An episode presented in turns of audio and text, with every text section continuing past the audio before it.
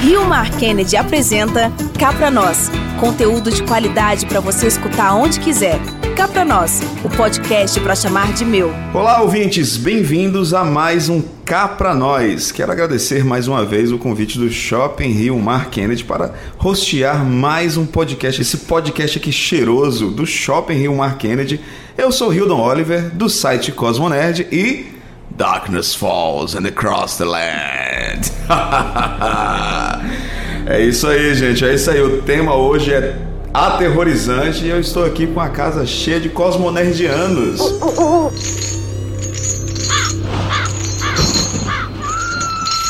Temos aqui presente uma escritora veio do além, que absurdo! Se apresente, moça! Olá, ouvintes do Cá Pra Nós, eu sou a Cami Girão. Eu escrevo livrinhos, eu faço vídeos pro Cosmo Nerd, escrevo coisas pro Cosmo Nerd, enfim, estamos por aí também tirando o tarô.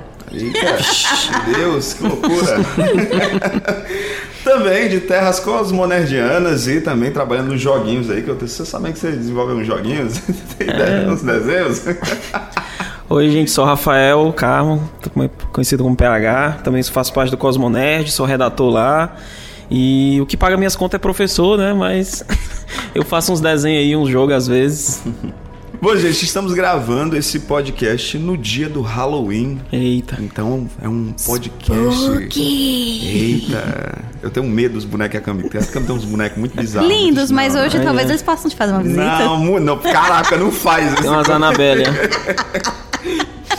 e é justamente isso, gente. A gente vai falar um pouco sobre os filmes de terror, de horror, né? Como esse gênero se tornou tão popular nos cinemas e também acabou atingindo outros, outros aspectos, outros, outros produtos da cultura pop, games, jogos, né? Games, games e jogos. Games e jogos, e né? jogos que é importante, né? é, tem que dar a, a ênfase, o reforço. Games and jogos. And jogos, exatamente. Os jogos estão aí, né, pra assustar a galera. É, cara, e... nem fala. A gente vai já falar um pouquinho sobre eles, né? Mas acho que para contextualizar o ouvinte, né, do cá pra nós que está ouvindo o nosso podcast, nosso podcast aqui num dia de terror, Quero falar para vocês que o termo, né, o gênero terror, ele procura a reação emocional negativa do telespectador, brincando com medos primários, expondo esses, esses medos para a telona e nos levando em uma viagem de confrontar e apavorar.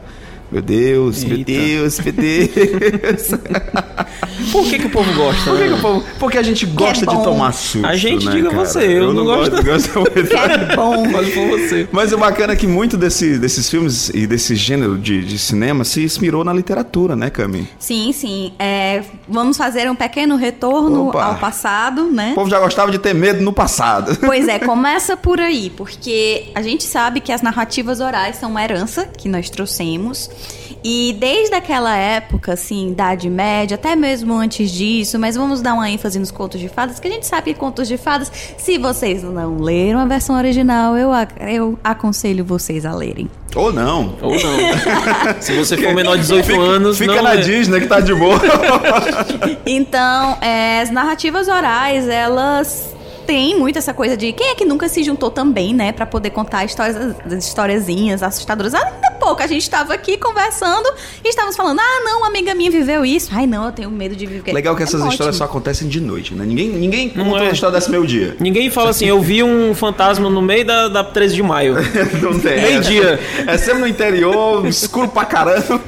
Ah, então, assim, é, a gente tem essa. O medo é uma das emoções mais antigas, mais primárias. Se a gente for também pensar mais atrás ainda no nosso passado enquanto humanidade, o medo ele era uma reação essencial para que a gente conseguisse sobreviver, né? Nossa espécie está até hoje em dia aqui por várias e várias reações àquele ambiente do início, né? Porque você vai, você vê um mamute gigante na sua frente. Você não vai dizer, ô, oh, coisa linda, bebê da mamãe. Você vai correr com medo dele. Então, é uma emoção muito antiga. É, a gente também sabe que o medo é muito, muito latente na nossa infância, né? É uma coisa muito tem, chega a ter raízes na infância. Então, a gente convive com o medo. E confrontar esse medo através de histórias torna tudo muito mais seguro para nós mesmos, não é mesmo? Não sei. Olha, eu ainda não invoquei nenhum espírito. Não sei também. Lendo. Você saiba. Porque aquele teus bonecos lá, aquele, aquela boneca estranha que tu tem. Bichinhos, Rio, não são tão lindos assim. Então, é, e pra você se, se entrar naquele universo, nesse universo mais é, sombrio, mais misterioso, que dê medo, você tem que ativar seu grau de imaginação e ter a sua capacidade de se distanciar da sua realidade para você entrar naquele universo. E aí, falando de literatura, porque antes da gente falar de cinema, porque o cinema vai beber muito da sim, literatura. Sim, é importante sempre a gente lembrar da literatura, né? Que foi a, gente, a inspiração isso. máxima pro cinema, né? Nós tivemos grandes, grandes autores do gênero, assim, fazer um podcast como esse, não falar de Edgar Allan Poe é uma não, heresia. Não dá. Então, nós tivemos o Edgar Allan Poe, a gente teve os doidinhos lá do romantismo, é, falando de os Brasil, os, os góticos gostavam de, é, de ir pro cemitério ficar dodói. isso é década de 90, isso é outra coisa. Quem nunca jogava Vampira Máscara? Então, é, a gente também teve Mary Shelley, que foi uma... Que além de ter escrito algo que amedrontou muito ali no século XIX, também criou um gênero de, Olha aí, um gênero a mãe de literário. da ficção científica, né? Se a gente for analisar com nesse seu ponto, né? Frankenstein. A gente teve os poemas de Lord Byron. Lord Byron adorava ali Satanás, assim, tipo, no sentido de, ah, essa figura aqui é muito cativante. Falando em Brasil, a gente teve Álvares de Azevedo. Uhum. É, quem é que nunca ficou meio nervoso com Noite na Taverna? Então, assim, a literatura e as narrativas foram um campo muito rico para que, viria, que viria a ser o cinema começar a surgir. Exatamente. Então, é um caminho, assim, que é, assim, é praticamente natural, né? Evolução uhum. e tal, outras, outras formas de contar histórias. Muito bom, muito bom. E, e é olha, legal. Pode falar. E é legal, falando um pouco mais sobre literatura, né? A gente vai ter o HP Lovecraft, Isso. né? Lovecraft. Que já tá na moda há muito tempo. E é um, um, uma história de terror, assim, que só funciona em texto, né? É engraçado, é muito, é muito difícil, difícil, adaptar é, o, o Lovecraft. É, é um né? terror, né? Pra quem não conhece, são criaturas é, abissais, assim, e é geralmente a história tem uma estrutura geralmente parecida, né? É, que o é cara, ele começa a ele já tá louco, porque ele viu alguma coisa que não pode ser descrita com palavras, e não dá para descrever aquilo. Ele Mas viu isso, uma coisa... isso me deixa muito medo. Não, é muito nervoso, louco, né? sabe? Ele vê uma coisa tão absurda, Você fica, tão "Caramba, longe da natureza, Eu não consigo conceber não o que é consegue isso, né? conceber e dá um bug no cérebro do cara, É, né? o cinema ele tenta há alguns anos é, trazer esse aspecto e esse esse sentir do não do não concebimento visual, né? E não, é complicado porque a gente está muito né, muito vi- visualizando o que é de carbono, o que é ali próprio da gente, o que é tá próximo. E o HP vem com essa essa ideia de que o inominável, o não pensável pode te levar à loucura, Sim, né? sim, Cantos, HP, né? E a HP mais assustador às vezes é a impressora, como não funciona, né? Quando você tá precisando mais dela e ela não quer funcionar, e é o pior terror que tem. Ah, a gente também não pode falar do nosso pai dos vampiros modernos, senhor ilustríssimo, queridíssimo, maravilhoso e lindo, perfeito, e o Bram Stoker. Sim. Que vai. Que, vampiro é uma criatura que existe desde só. Existe? Lógico. Olha, então, é, que é uma criatura que está conosco com a, com, com- na nossa, no nosso imaginário há muitos, muitos e muitos, sei lá, séculos. E aí ele vai resgatar essa criatura e vira aquele boom que foi o Drácula, que também a gente sabe que será muito importante pro cinema. Com certeza, com certeza. Ó, pra você ter uma ideia, a gente fazendo essa análise histórica do cinema de terror. É, gente, já faz tempo, viu? Já faz tempo que temos filmes de terror. Dia desse. O primeiro, um dia desse. o primeiro, inclusive, gente, foi em 1896. Esse filme vocês conseguem assistir ele no YouTube. É um, um filme de três minutos intitulado O Castelo do Diabo, que é do Jorge Méliès. Como é que é em francês? Em francês chama-se Le Menu du Diable. Olha aí, rapaz. Aí. Google Tradutor me ajudou. Mas aí já, já, é, pô, 1896. Tipo, o pessoal já tava tentando assustar os outros, né? E é legal a gente pensar porque os- é como se o terror estivesse desde o surgimento do cinema. Porque dizem que quando os Lumière foram apresentar aquele filme que tem o trem passando, o pessoal se levantou assustadíssimo e saiu correndo com Sim, medo de sim. ser atropelado. Ou seja, desde o bercinho do cinema a gente tem esse medo, essa, esse pavor e tal.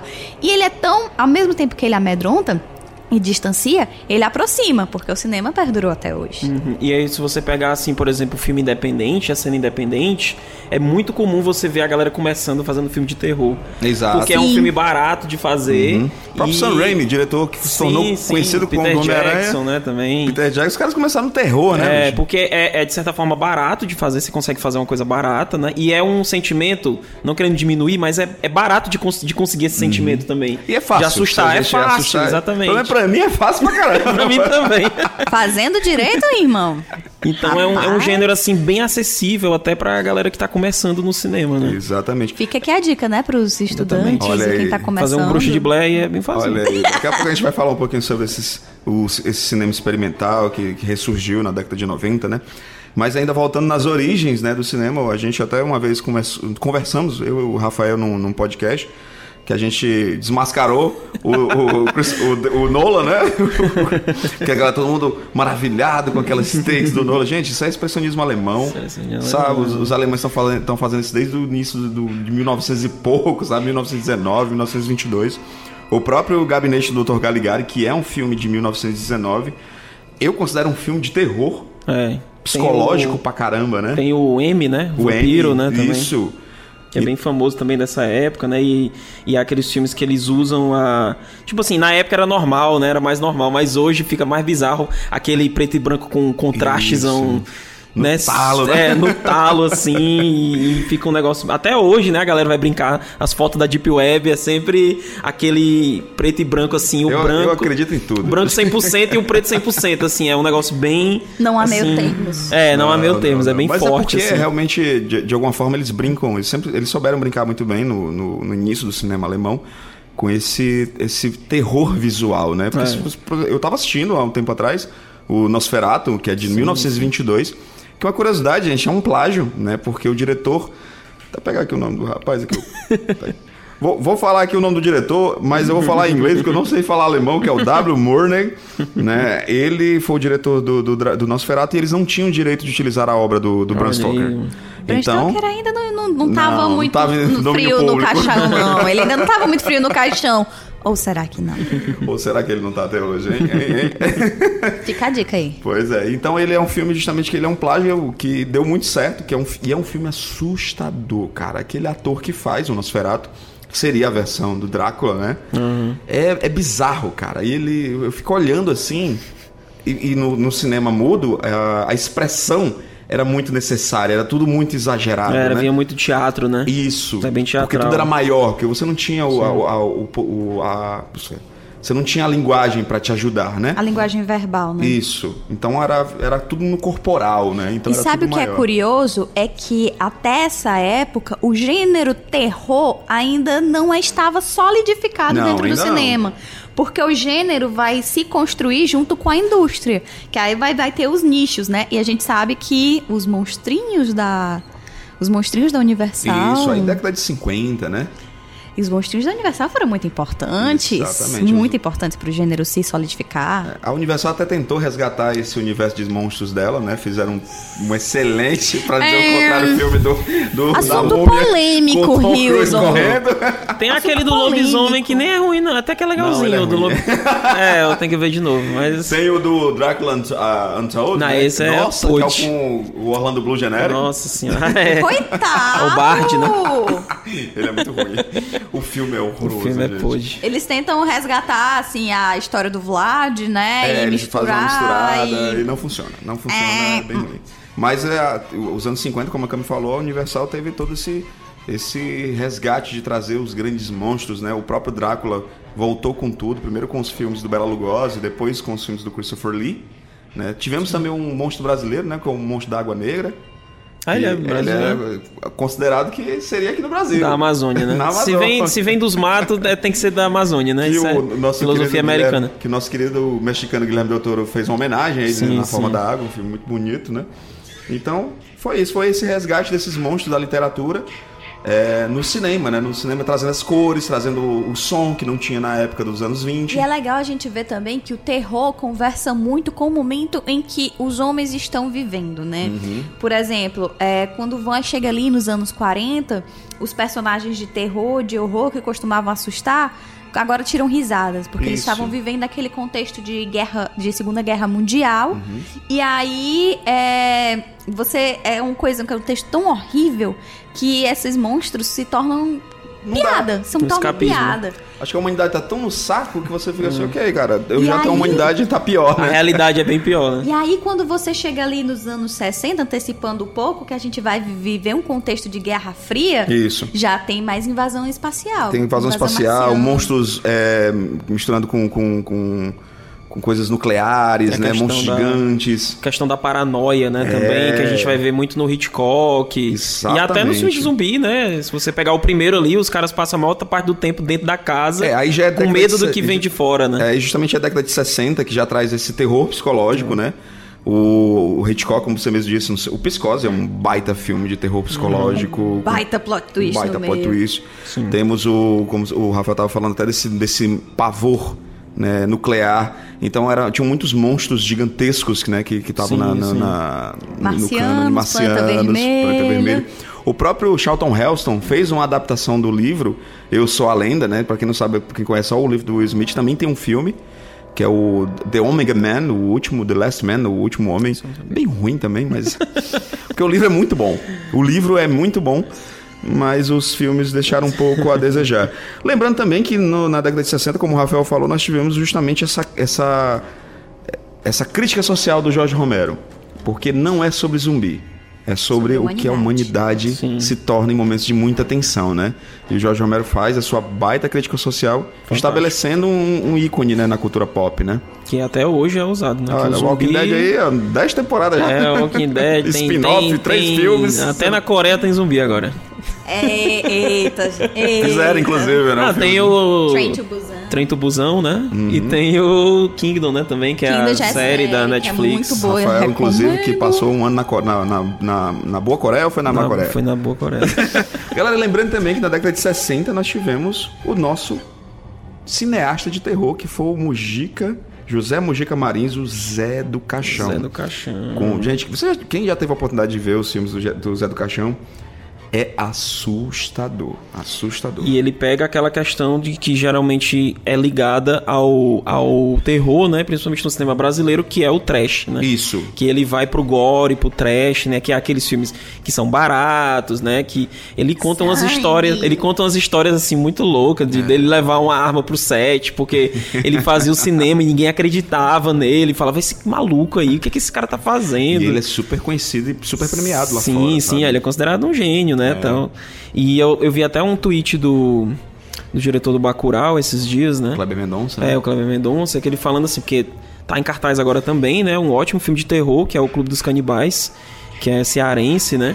E ele comentando, né, que, o, que no cinema brasileiro esse negócio, não existia esse negócio de gênero, né? Você fazer um filme de terror era um filme trash. Isso. E aí você vê hoje aí o Bacurau, que mistura uma porrada de gênero, né? É, até terror. Até terror, né? Bem, bem John Carpenter muitas Isso. vezes. A gente e... também tá com o o Morto Não Fala. Sim, pois é. Aham.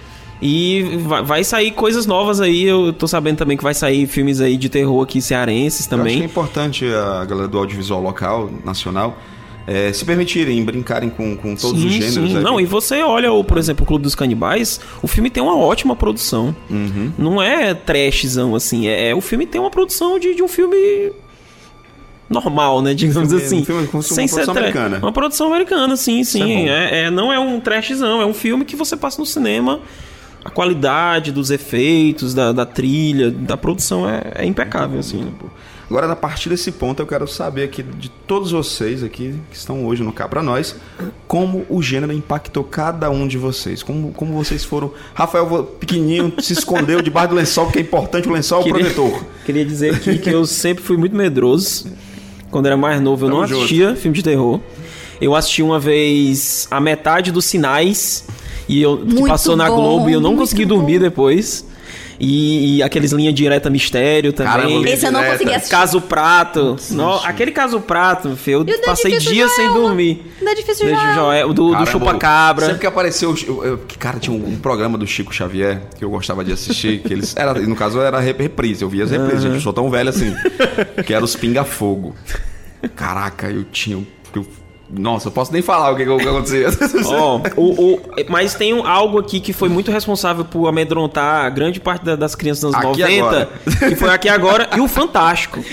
todo domingo o Fantástico tinha o. o Padre Quevedo. é, tinha alguma coisa pra te assustar. Ou era Alien, ou era fantasma, ou era, era apocalipse, destruição, Pois pra tsunami. mim, sabe o que é que me dava medo? O real e o sobrenatural da Márcia Goldschmidt. Eita. Que eu passava de tarde na Band. e eu assistia aquele negócio. Eu tinha apagado instantaneamente. com medo e não deixava minha mãe dormir. Os anos 90 tinha outra parada também, que era os- a- o SBT com seu cinema em casa, que Exatamente. passava filme de terror trash, duas horas da tarde. Tomates assassinos. Nossa, aquele, Lobisomem americano em Londres, cara. Passava, passava meu dia. aquele fogo no céu. Do, Cara, nossa, esse é cara, eu tenho, desgraçado um, esse eu tenho um pânico do fogo no céu. Até hoje eu não consigo, porque é muito real, sabe?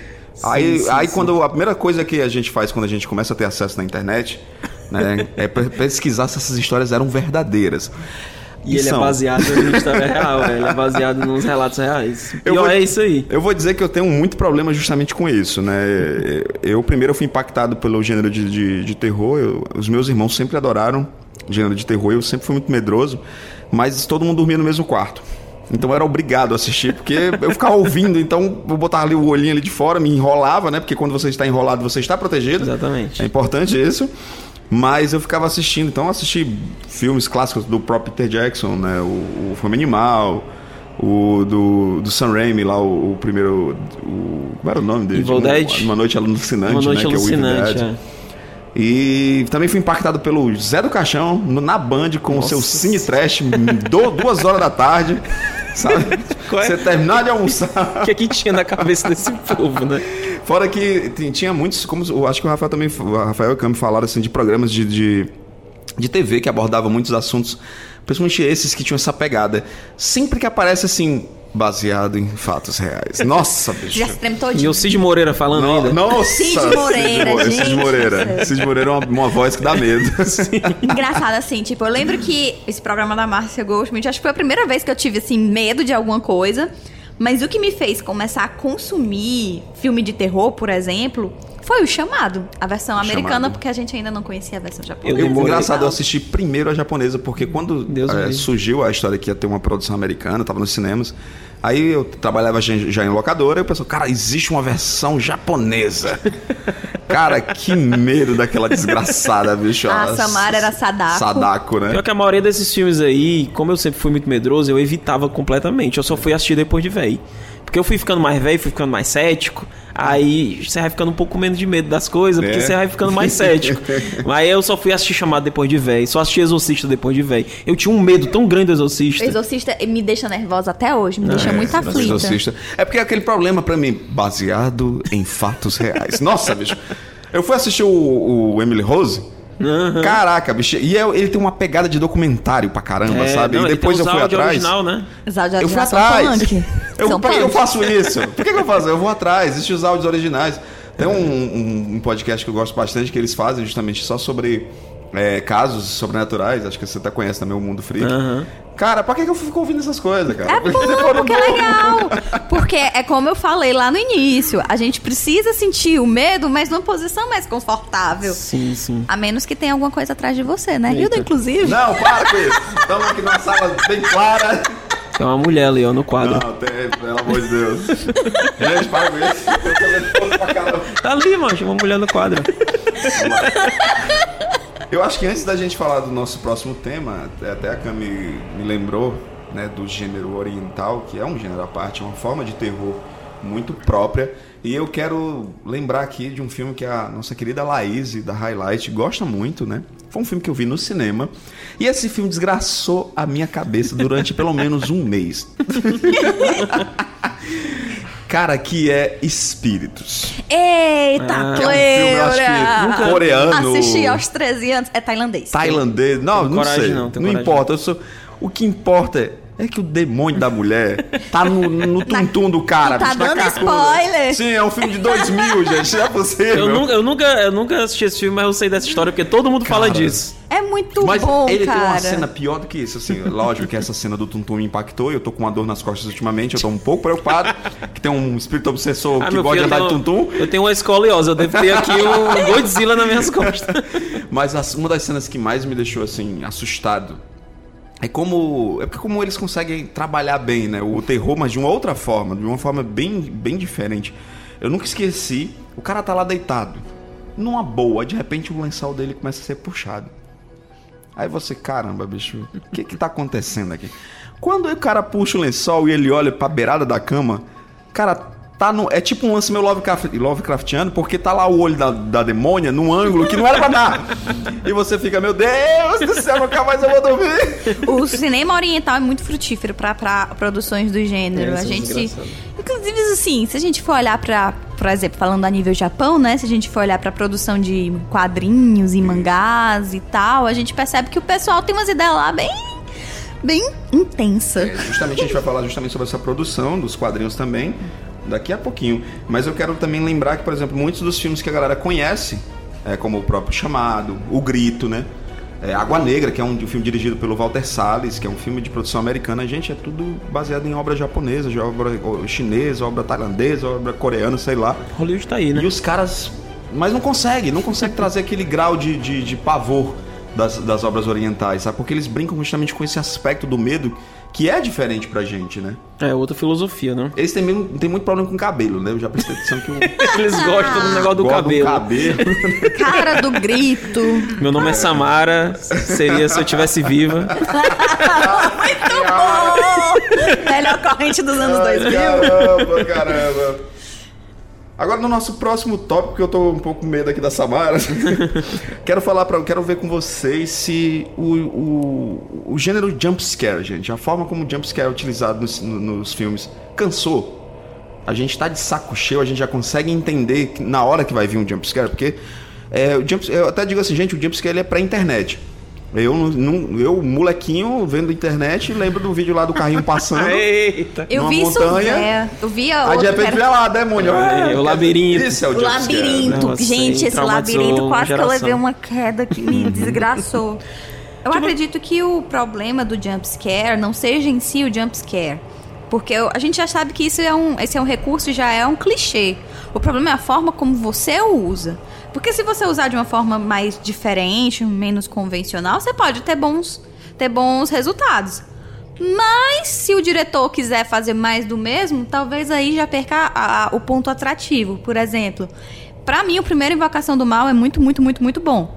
Ele é, assim, veio naquele contexto dos Warren, a primeira vez que a gente vê os Warren no cinema. E aí tem toda aquela coisa de, ah, esse caso pode ser real, com alguma pitada de fantasia, mas é, pode ser real. Aí eles vêm com o, o Invocaverso. E tal hora me traz a freira. Que filme ruim, rapaz. Que filme ruim, tinha tudo pra ser bom. É, tem a Freira, tem a Annabelle, né? Aqui aí os caras têm que fazer dinheiro, não. Fazer dinheiro, que- Mas eu gosto muito de Invocação do Mal 1 e 2, e eu acho que o James Wan, né, que é o diretor que fez o Aquaman também, Fantástico. Pois é, ele é um ótimo diretor e ele usa muito bem os jumpscare. Pois é, isso que a gente tá até falando, conversando aqui em off, como o, esse universo e a forma de utilizar também o jumpscare, né? Quando é nas mãos do, do, do Wan, do James Wan, funciona, porque é, eu parece- acho ele muito bom. Sim, É, sim. E ele é um cara muito versátil, ele é um cara que ele vai dirigir Velozes e Furiosos, dirige um terror, dirige um Aquaman, Aquaman. jogos mortais, sabe? É um cara extremamente versátil, é um cara- eu acho que atualmente dentro de- do, do, de- de- do gênero que é popularzão, de ação e terror, ele é muito bom no que é ele porque ele faz. pega uma coisa que tá na moda, que é essa questão dos super-heróis, né? E coloca os Warren como se fosse ali, tipo, um super-heróis da história. Mas- né? Invocaverso. Mas o mais, o mais interessante é justamente isso, que pra mim, quando eu assisti o primeiro Invocação do Mal, eu disse, caramba, eles são os Constantino da vida real. Sim, sim. Todo filme que eu assisto, na verdade, eu penso nisso. Todo filme de terror que eu assisto, eu penso assim, pô, esse aqui é um filme do Constantino sem o Constantino. Seu Constantino. Mas eles são o Constantino, né? Mas eles são, Pra quem inclusive. não sabe, o Constantino é um personagem de quadrinhos, né? Que da- das histórias do Hellblazer, que é um mago pilantra pra caramba, né? Agostinho Carrara. Agostinho Carrara. Tio Carrara Do nos níveis bem, né? bem complicados, bem complexos. Então, assim, eu, eu- o que me incomoda é isso, é porque parece que os caras esqueceram de, de roteiro, esqueceram de contar uma boa história, e só quero, só vou te assustar. É, eles só vão criar um personagem, né? Porque tem muitas, o James Wan ele tem muita essa ideia que é muito boa de criar os personagens, né? Uhum. Naquele Ai, Insidious lá, né? É, que o também Sobrenatural, o sobrenatural, né, que é a produção dele, tem o demôniozinho lá da parece o Darth Maul. Sim, sim, sim. Tem a verdade. freira, tem a Annabelle. Nossa, a freira dá um medo Tem pra aquele caramba, homem né? torto lá. Ele, ele, ele tem essa pegada muito boa de criar bons personagens, mas assim, só funciona quando tá na mão dele mesmo. Por É exemplo, o verdade. primeiro Jogos Mortais, a gente já sai mais do jumpscare e entra mais numa coisa mais gore. O primeiro Jogos Mortais é fantástico. Sim, e tem um personagem também icônico, né? Que virou Eu, um dos eu, na melhores. verdade, eu, eu, é o, o Sol, Jigsaw. né? O Jigsaw. É. eu gosto de todos os Jogos Mortais. Eu, gosto, eu acho... Eu acho... Eu nunca assisti nenhum. Caramba. Eu, eu vou ter que dizer aqui que eu odeio esses filmes de, de tortura, velho. Eu não gosto de Eu gore também, odeio, não. odeio. Não, eu não sou muito gore, não, mas eu, eu- odeio. Eu, eu, nossa, velho, eu tenho muita agonia desses filmes. primeiro Porque jogo- não- a- a- o prazer é, é ver a galera sofrendo. É, cara, eu não isso gosto é disso, muito não. O primeiro assustador. Jogos Mortais eu acho que funciona porque foi uma coisa diferente. Embora assim, a gente sabe que os anos 2000 foram meio complicados pro terror. Tanto é que o pessoal diz que as produções dos anos 2000 não prestam, mas isso é até injusto, que a gente tem coisas muito boas do como os outros. É, que é de 2001. O próprio chamado, né? Que é, é um filme de investigação, né? Assim, Sim, tem a parada do terror como um, né, em segundo plano ali, eu acho. Então, é, é injusto, assim. Eu sei que a gente tem coisas tipo o Albergue, pff, mas, assim, o primeiro, o primeiro Jogos Mortais, ele brinca com muitas coisas e ele te surpreende no Ele final. tem um baita plot, plot Sim, twist é genial. final, né? Tipo, É. Você É não tava muito imaginando. bom. Eu nunca assisti, mas eu sei. É? Desgraçado, tá deitado lá o tempo inteiro. É o Ben do Lost, né? Então, assim, é, ele é muito bom, só que vai desgastando, a fórmula vai desgastando. É. E eu acredito que um dos problemas do jumpscare, pra mim, porque assim, por exemplo, se eu vou assistir um filme de terror e eu tô prevendo susto, eu prevejo o susto pelo áudio. Então eu tapo os é. meus ouvidos e não os meus olhos. Mas na verdade, quando eles fazem esse negócio do áudio, pra mim mata, assim. Porque eu já Mata. tô esperando e aí. Ah, ok. Não, quando vem aquele, a- aquela musiquinha, eu já É. fecho meu olho lá. lá E você consegue pois é. contar até o tempo. Tipo, Exatamente. o áudio tá vindo, tá vindo, ele fica mais assim, aí dá uma pausa. Aí você conta. Um, dois, três. Aí quando você menos para, ah, tá aí o susto. Isso, pois então, é. O que mata é isso aí, muitas vezes. né? Isso, e assim, como aquela coisa, como é que você vai entrar naquele universo assim que se ele tá- já tá te prevendo? Uhum, você não exatamente. consegue se inserir tanto. Pra Dessas- mim, esse é um dos problemas do jumpscare. Tem uma série nova da Netflix aí, que é até boa, que é a Marianne, que é a série Ah, francesa de terror, né? Ela tá- tem umas coisas legais, mas ela acaba caindo nesses clichês às vezes, Pra assim, vocês né? tem um gostinho engraçado. É, os europeus, né? Olha, eu acho que a partir desse ponto a gente pode falar justamente, aproveitar o gancho do Rafael, falar sobre o terror em outras mídias. E eu já vou puxar esse gancho do jump scare, porque é, eu assisti, é, acredito que foi esse ano, né? Estreou esse ano, que foi A Maldição na Mansão Rio. Nossa, Passado? Ano passado? Tô na dúvida agora. também Sei que eu assisti. A Maldição na Mansão Rio. Muito bom, muito que é bom. muito bom e eles sabem utilizar o jumpscare muito Nossa, bem. essa Contam série é maravilhosa. fantasminhas? Eu não contei nenhum, agradeci não ter visto nenhum fantasma. Assistiu com os olhos fechados. Assistiu- Nem pescocinho Caraca, quebrado, tu viu? Cara, mas o Maldição Deus da do Mansão Rio, assim, pra mim é, é, é uma das melhores séries da Netflix, assim, top 3 melhores Que produções da Netflix. veio de, uma, de um livro. Sim, veio de um livro, livro né? E vai ter segunda Jackson. temporada. É. E eu acho que eles fazem um negócio muito legal deles mostrarem o que acontece depois, né? É o, é- é o trauma das pessoas e misturando esse trauma com traumas da, da vida real. E o bom é que ele é um drama, né? bicho? Sim, é um Sim. drama, é um drama terror, muito né? bem feito. Muito Ele é bom. muito incrível. E o seg- a segunda temporada não vai ter relação direta com a história da primeira, Que né? bom. Porque Até até pra porque mim a história tá fechada. Tá, Fechou, tá totalmente fechada, tá redondinha, Uhum. não precisa ter uma coisa assim. Se mantiver a qualidade, ótimo, mas aquela família ali deixa eles quietinhos, né? Aí, como a Cami falou, ele é baseado num livro e nos anos 2000 tivemos também um filme baseado no livro, ele é mais próximo do livro, que é um filme com o Liam Neeson, a Catherine Zeta-Jones, que acho que é a Maldição, a, a- a Mansão Assombrada, uma coisa assim, né, de 2001, 2002. É bem, bem, bem bacana, assim, mas nada demais. Já a série, ela brinca com outros conceitos, né? Isso é legal, quando você transpõe é, essas, essas mídias, né? Sim. Outro E- cara que eu, que eu gosto muito, que quando pega isso e para fazer e faz muito bem, que é para mim é o maior roteirista de quadrinhos de todos os tempos, é o Alan Moore, que ele tá pegando na sua série é, Providence, né? E tá adaptando narrativas do, do Lovecraft. Inclusive, Providence é a, própria- é a cidade onde Lovecraft nasceu, né? Então ele tá contando esses. falando sobre esses Elder Gods, né? Esses deuses antigos em sua narrativa. Cara, é muito, muito assustador. Pô, se tem alguém que pode, pode adaptar bem Lovecraft é, É o Alan Moore, é o cara. Alan Moore. E, e e funciona muito nos quadrinhos, né? Muito nos quadrinhos. Uma das minhas séries favoritas de terror, assim, voltando um pouquinho temática, que a gente também vai ser herege se a gente não falar de Penny Dreadful, não é mesmo? Ah, maravilhoso. que também já volta de novo para aquela origem do, do terror no cinema. Vou pegando personagens da literatura clássica de horror, como Frankenstein e seu monstro, é, Drácula. Dorian Gray, Vai ver o Dorian né? Gray, que, ai meu Deus do céu. Enfim, é, comento suspiros à parte. É, e Eu, eu acho que ele tem um cabelo muito cebado na série. ele tem, ele tem um jeitinho. Ele é meio emo, né? Mas ele tem um jeitinho tão. Não dá pra explicar o Dorian Gray. Então, eles vão trazer isso, embora tenha terminado de uma forma horrorosa. Vai ser a continuação que eles disseram no início. Não, a história da Vanessa acabou. A gente sabe que foi um cancelamento. Mas eles vão tentar nos satisfazer com quadrinhos. Né, e eles anunciaram também uma nova série. Sim. Né, com, de, de Penny Dreadful. Tô bem curioso, que eles parecem que vão mexer com, com os mitos mexicanos também, Sim. né? Então. Cidade dos Anjos. Cidade dos Anjos, então tô bem curioso, tô bem curioso. Outra, outras mídias também que adaptam o terror muito bem. Isso, isso ao, meu, ao meu ver, porque eu lembro quando eu joguei Silent Hill nos, nos jogos, né? E como eu tive medo, cara, daquele, daquele jogo, né? É, o jogo ele tem uma parada, né, que eu gosto muito de falar quando eu tô dando aula sobre isso, inclusive, que o jogo ele traz pra ti a sensação do perigo, né, como, como até a Cami falou, sem o perigo de morrer, né? Então é como se você ter a sensação de morrer sem morrer. e é como é quando você vai pegar um- um- uma uma montanha russa, né? Você sabe que não vai acontecer nada com você, mas você quer ter aquela adrenalina, né? E o jogo acaba fazendo isso melhor do que, do que o filme, porque você tá ali dentro, né? A minha esposa, por exemplo, ela adora filme de terror, mas ela não consegue jogar jogo de terror. Porque aí ela tá dentro, né? Exatamente, ela não consegue, ela dá uma ansiedade nela, ela para logo, ela não consegue. Já tentei, assim.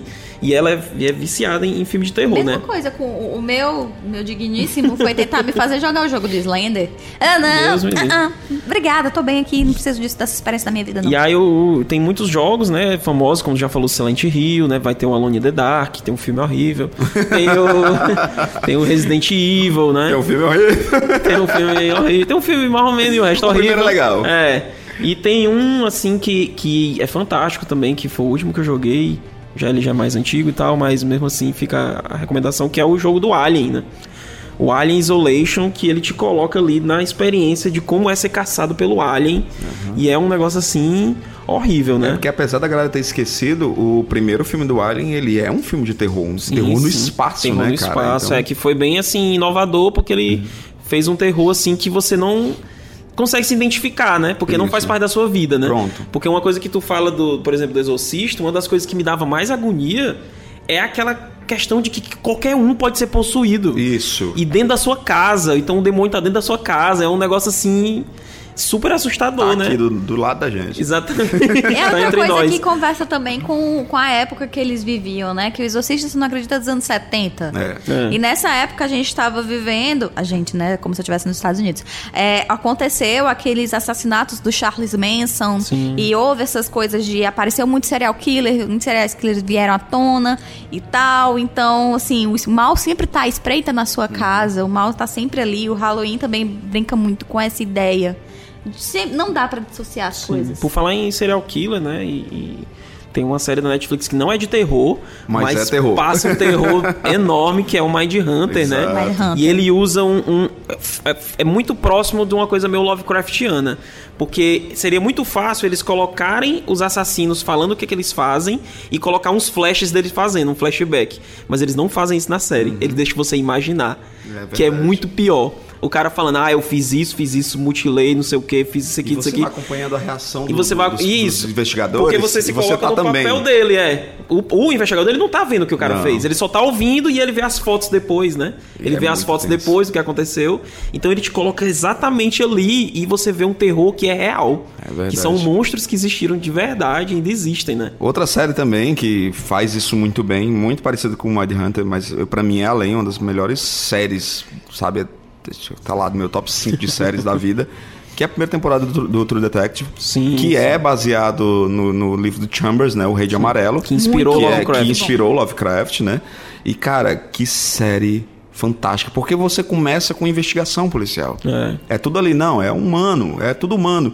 Mas no final dela você fica assim pensando, será que era humano mesmo? Não, e é sabe? tudo muito sutil, É né? muito sutil, Não é joga na sua sutil. cara. É meio Hellblazer também, É, né? pronto, é meio pra mim- Constantine também. Eu, até falei quando gente- na primeira vez que eu falei sobre essa série, acho que em 2015, né? Eu fui, participei de um painel e disse assim, gente, pra mim é uma história do Constantine. Sim, sim. Botasse um louro ali, eu olho o Matthew McConaughey, ô Matthew McConaughey, porque tu não usa uma roupa igual a É, Constantine. porque ele não extrapola a questão da magia, do sobrenatural, né? É, super, é, é subjetivo. E é realmente assim, o Lovecraft ele era muito daqueles que dizia que você não precisa dar nome às coisas. Você precisa, pode só gerir, não entrega tudo de bandeja. E é isso que dá mais medo. Sim, ele fala que o maior terror que tem é o terror do desconhecido, né? Exatamente. E hoje em dia a gente. Hoje em dia não, mas, por exemplo, Spielberg foi um que bebeu muito dessa fonte, né?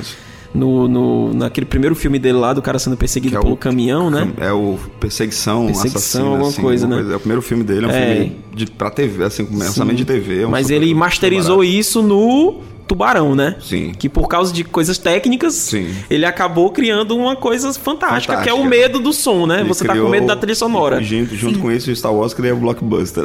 Exatamente, criou o blockbuster. Eu acho que a gente tá, no podcast inteiro, a gente tá falando sobre esse personagem que tá de vez em quando ele aparece aqui. A gente, em outras mídias, o terror em outras mídias, a gente tem que falar do John Constantine, que é dos quadrinhos Hellblazer, que é criado pelo Alan Moore, né? Um personagem criado pelo Alan Moore. Encontrou com ele, né? No Monstro do Pântano, encontrou com ele. Provavelmente ele tom- tomou uma cerveja com Sting.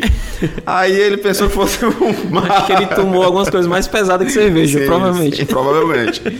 E o Alan Moore, ele cria esse personagem no Monstro do Pântano na, na fase em que ele revitaliza o personagem, que também tem uma pegada de terror, né? Desde a sua, da sua origem, e nas histórias do Alan Moore isso vai um, uma escala maior. É. E o Constantine, cara, como ele brinca com esses conceitos do terror, o terror humano e o terror sobre- sobrenatural Sim, se e mesclando, o, te- né? o terror humano muitas vezes é, é pior, né? É pior. Porque tem história que você vê o Constantino no fundo do poço, os Rapaz, amigos já dele dizia morrem. minha avó, é, você tem que ter medo é dos vivos, não é dos mortos. Minha avó falava isso. Imagina dos vivos endemoniados, hein?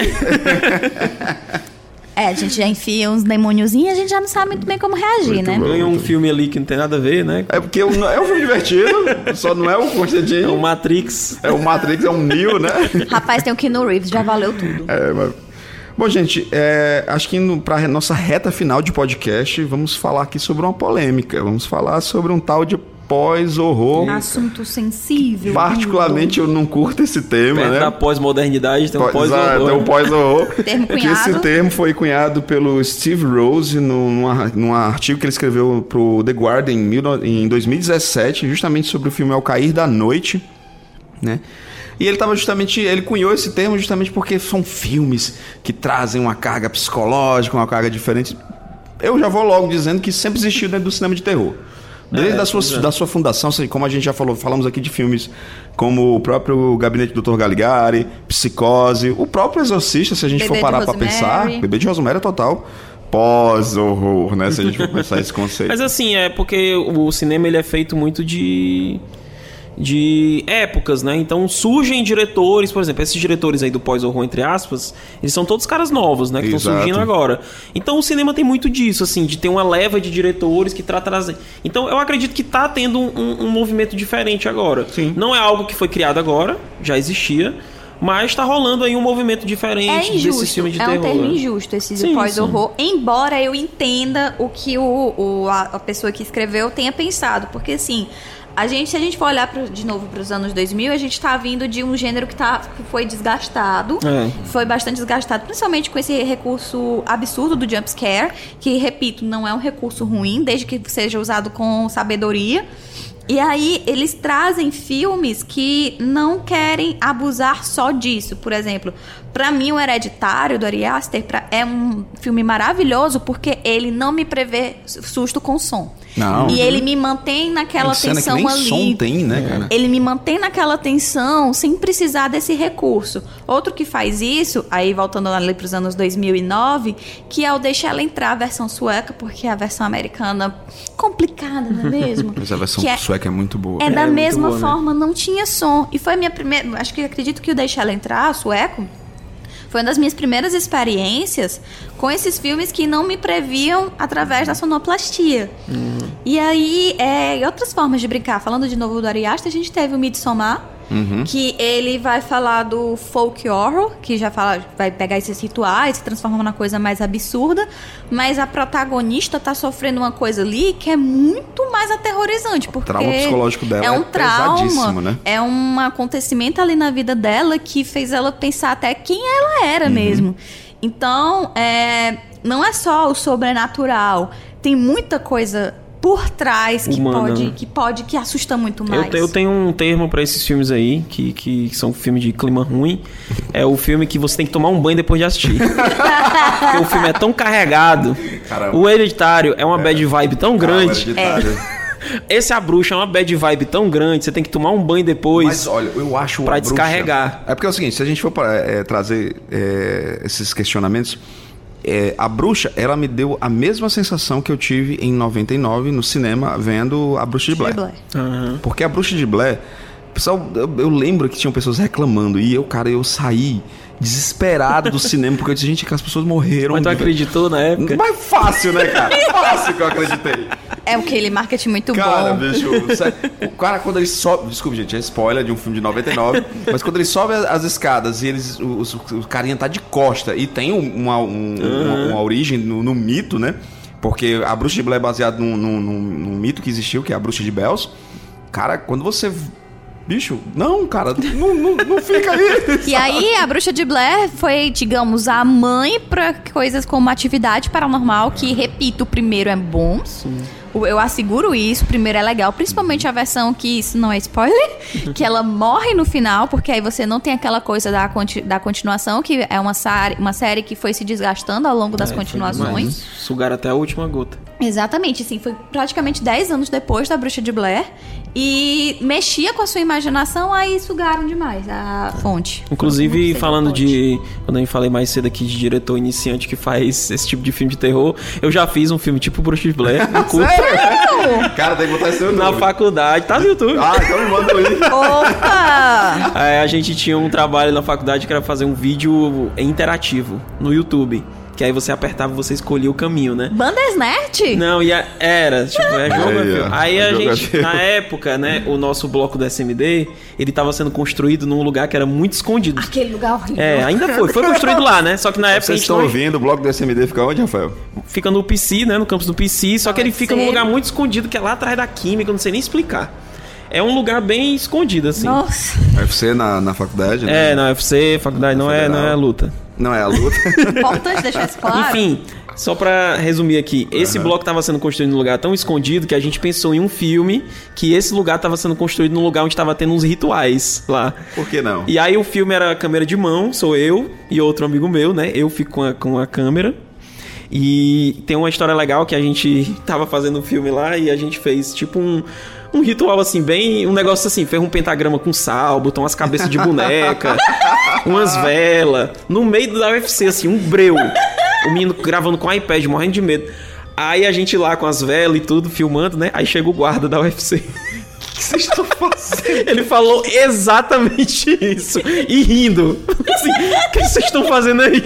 Moço, Aí ele, não, tá a gente tá filmando aqui. Ah, a gente tinha um roteiro na mão, aí mostrou pra ele, né? Ele, ah, beleza. Aí eu falei, inclusive, se você ficar, puder ficar dando umas voltinhas aqui, né? A gente tá gravando aqui com equipamento, a gente tá com medo e tal. Mas foi uma experiência bem legal, assim. É, imagino, imagino. E trazendo justamente essa experiência, como a gente estava falando, sobre a, a própria Bruxa, né? Que é um filme de 2016, que infelizmente foi muito mal vendido, né? Porque ele é um filme. Ele é um filme que ele tem outra abordagem, gente. Ele é um filme de abordagem histórica.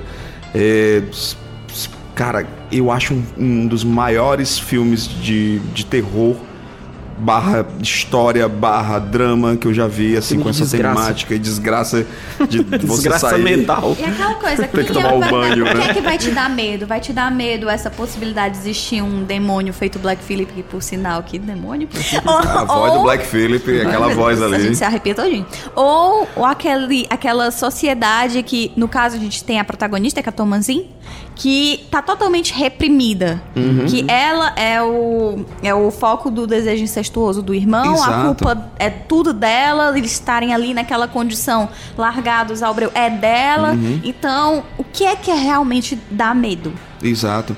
Porque, é, é, por exemplo, o abraçar do, do contrato com o Black Phillip Pra ela é como se fosse uma, um- Libertação. uma, uma libertação. Libertação, é. Porque ela tá lá numa, numa, numa família. É quase um final feliz. É, quase um happy end. Não, é um happy end, cara. Porque ela tá numa família que foi expulsa de, um- um- uma vila puritana porque eles eram conservadores demais. Tem- aí tu não tem noção. Considerando naquela época. Caraca, bicho. Tem três filmes, assim, que eu acho interessante citar. O primeiro é A Corrente do Mal, Sim, que foi um filme. filme. que eu assisti a primeira vez e eu não curti. Só que depois, assim, digerindo muito, que você vai entender que ali o- é, tem, pode, você pode interpretar tanto como doenças sexualmente transmissíveis, isso. como também a próprio medo que as pessoas têm de sexo e tal, que ele mexe com a sua fantasia, assim, você fica assustado naquele contexto, embora de início você não consiga entender. Tem o Grave, que é um filme franco-belga, que até um tempo atrás estava tava na Netflix, que ele fala sobre canibalismo, mas também vai muito além Uhum. de canibalismo, vai falar também sobre essa questão da mulher e tal, Uhum. e de você se entender, se descobrir como mulher. E tem um que eu amo, que é a Ghost Story. Sim, que ele excelente. vem como um possível terror e usa aquela figura do fantasma vestido num, de vestido Clássico, de clássico, né, de no lençol. Mas aí você vai ver que o, verda, que o que assusta mais é esse medo do tempo. O tempo Exato. tá Esse passando. filme é fantástico. Mas é isso que eu sempre falo. O cinema já sempre brincou com isso, com esse. Por isso que, o- que o termo eu acho que é injusto. Porque Injusto. um bebê de Rosemary, cara, se você parar pra pensar, em primeiro lugar que ele nem. A gente nem vê o bebê. Uhum. Né? O Roma Polanski ele consegue é, fazer uma direção extremamente tensa e, um- e é, abordando justamente isso, até o medo da gravidez também, sabe? O que isso vai trazer de responsabilidade. É um baita filme. Esse E- medo aí eu tenho, viu? Eu tenho. Esse medo aí. Eu acho que, assim, pra até finalizar o nosso papo, tem um cara que atualmente, pra mim, tá, tá fazendo o diferencial no cinema. E, por incrível que pareça, é um cara que veio do humor. E eu, eu gosto muito quando diretores que são acostumados a seguir uma linha, eles se desafiam a fazer outras, outras linhas. sim. Que é o Jordan Peele, né? Que ele fez o seu Corra, que Fantástico. é um baita terror psicológico. E Muito depois bom. ele, ele, ele apresentou pra gente o Nós, né? O Us, né? Que ele- também, e cara, com- só melhora. Sim, sim. Como ele vem da comédia, né? Ele, ele tem essa questão do terrir, né? Terrir. Que é o filme de terror com comédia. Mas ele não só faz isso, porque isso já foi feito muitas vezes, mas ele tem a toda a questão da, da social, né? Também, É. né? E o legal Racial é você ver também. que ele é um artista versátil. Sim, porque sim. ele conversa com os dois universos sem necessariamente misturá-los. E mesmo assim, é, você consegue ver a identidade dele em ambas, as, em ambas as produções. Em ambos os gêneros. Não, ele é muito bom. Você ri em, hora, em algumas horas, você fica com medo em outras, você fica pensativo, né? É um filme que fica com você, assim. Os dois filmes são um filme que quanto mais você pensa neles, melhor eles ficam e mais eles se desabrocham, Pra assim. mim, esse é um critério de filme bom. É o filme que a gente sai da sala do cinema ou termina o filme quando você tá assistindo em casa e o filme continua na sua cabeça. Pra mim, isso é um critério de filme bom. E nos dois filmes é, ele traz, apesar de ter um aspecto quase sobrenatural nos dois filmes, assim, quase. A gente vê que o, realmente o, o que a gente tem que, ter medo, tem que ter medo é de gente. Exatamente. E o Jordan Peele, cara, ele é um cara que, como ele é do humor, ele sabe brincar muito bem, ele sabe inserir determinados personagens que vão ser esse alívio cômico, né? E o melhor de tudo, né? Porque o Jordan Peele ele é casado com a Dina do, do Brooklyn Nine-Nine. E ela é muito bom, ela tava na entrevista com ele e, e o- ela, ela- ele é um, é um diretor negro, né? Ela é branca. E os caras falaram assim: "Com- como é que você se sentiu, né? Porque o filme é uma crítica social também, uma crítica ao racismo. Ela, eu achei, eu fiquei muito assustada porque ele expôs os nossos segredos de família no filme. Maravilhosos. E assim, cara, é um baita casal, um baita diretor que tá justamente trazendo o diferencial que pra mim não existe pós-horror. Ganhou que- roteiro, né? No, no Ganhou, Oscar. Oscar de melhor E roteiro. o Nós aí com certeza vai ganhar algum, vai levar Ah, algumas cara, coisas. eu, eu- um dos melhores filmes que eu vi em dos melhores 2019, filmes do ano, com com certeza. E é um cara que tem muito, muito a apresentar. Inclusive, tá produzindo, e roteirizando alguns episódios da, da, da- Além da, da Imaginação, Aham. que da, da nova versão da série, né? Continua fazendo o Ken Peele E lá no Comedy Central no no Comedy YouTube Central, né, cara? assistam se você entender inglês. Bom, ouvintes, vocês que estiveram até aqui e conseguiram chegar até o final com esses filmes de terror, não estão aí assustados aí com a Cami falando das bonecas dela. Quero agradecer a todos que estiveram conosco aqui em mais um Cá Pra Nós. E você, Cami, onde é que as pessoas encontram os seus contos de terror? Tem contos de terror? Olha, eu acho que vocês podem fazer um círculo pra me invocar brincadeira. É, gente, eu tô aí no Instagram, arroba Camigir, K-N-I-G-I-R. E é lá no meu Instagram vocês conseguem ver as produções que eu faço pro Cosmo Nerd, tanto o YouTube quanto o site. Conseguem ver aí meus livrinhos, que ainda não temos nada de terror. Ainda. ênfase no ainda, né?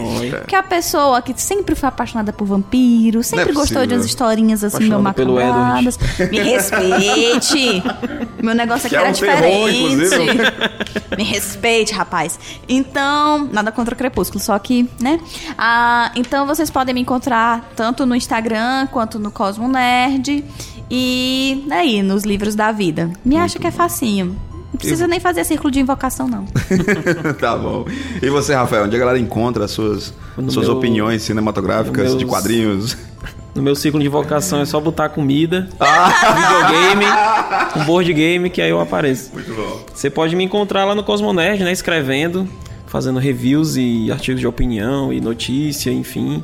O que, o que sobra pra fazer enquanto meu mestrado não tá tomando meu tempo. Que é um terror também? não, não, eu gosto do bichinho. e no Instagram vocês podem seguir meu perfil de ilustração lá, PH Underline Illustration. né? Muito bom, muito bom. E vocês também podem ouvir a minha voz nos podcasts do Cosmo Nerd, voz nos linda. vídeos também do. Oi, essa voz linda. também de nos Black vídeos. Phillip. Olha, voz de Black, Black Phillip, né? E também no, no- nos vídeos do Cosmo Nerd, sempre tá aparecendo lá, fazendo entrevistas, dando um alô, certo? E quero aqui pra finalizar também uma indicaçãozinha rápida pro Halloween. Vai lá, Cami. Pera, eu preciso pensar. Vai lá, Rafael. Peraí, deixa eu ver se tá em cartaz ainda. Eu vou indicar então pra vocês assistirem A Bruxa, que eu acho que todo mundo tem que assistir, mas não vejam o trailer porque o trailer vende o filme muito Ixi, mal. é verdade. Certo? Ele é um filme de terror é, com drama, com abordagem histórica, então eu indico e Gente, tem a melhor voz de, de, de bode preto de todos os tempos. que você, você ia assinar o livro, cara. Se aquele bodezão bonito falasse com você. A minha indicação, então, tá? Eu acabei de verificar que estava em cartaz ainda. Aqui em Fortaleza tá em cartaz no Cima do Dragão, Clube dos Canibais. É um filme cearense de terror com política. A história é de, um, de uma elite de Fortaleza que se alimenta dos pobres. Era um baita crítica social. Crítica Romero aí, social ó. F. Ele se alimenta dos pobres tanto socialmente quanto fisicamente, né? Então é um filme meio gore, assim, mas como eu já falei, assim, ele tem uma, ele tem uma mensagem, ele tem humor também, ele brinca com essa questão do terrir e tem uma produção muito boa, assim. Vamos ver lá, tá no cinema aí, vamos valorizar o cinema nacional, principalmente nordestino. O Clube dos Canibais. Clube dos Canibais. Muito bom. E Do- você, Cami? Eu vou indicar uma autora que é a Shirley Jackson, que ela é uma das grandes, grandes nomes do terror nos Estados Unidos, inclusive é referência para Stephen King. É, de quem é, de um, ela escreveu um livro que foi a base pro A Maldição da Residência Rio da Netflix e teve um filme dela que isso é absurdo teve um filme dela que foi lançado ano passado de um dos livros dela que é We Have Always Lived in the Castle que foi lançado no finalzinho do ano passado e é impressionante como esse filme não chegou, inclusive eu descobri pesquisando na internet. Então, fica aí a dica pra gente valorizar uma pessoa que escreveu livros de terror e que esses livros estão dando é, origem a produções atuais, cinematográficas e audiovisuais como um todo, que são muito boas. Muito bom, muito bom. Quero agradecer mais uma vez aqui o Shopping Rio Mar Kennedy pela presença aqui no Cá Pra Nós, está hosteando mais um podcast da casa. E vocês me encontram no Cosmo Nerd ou no Instagram, arroba Hildon Oliver. Uma boa noite a todos e quando forem dormir, olhem debaixo da cama. A véia debaixo da cama, a véia criada. Uma boa noite a todos. Cá pra nós, o podcast pra chamar de meu.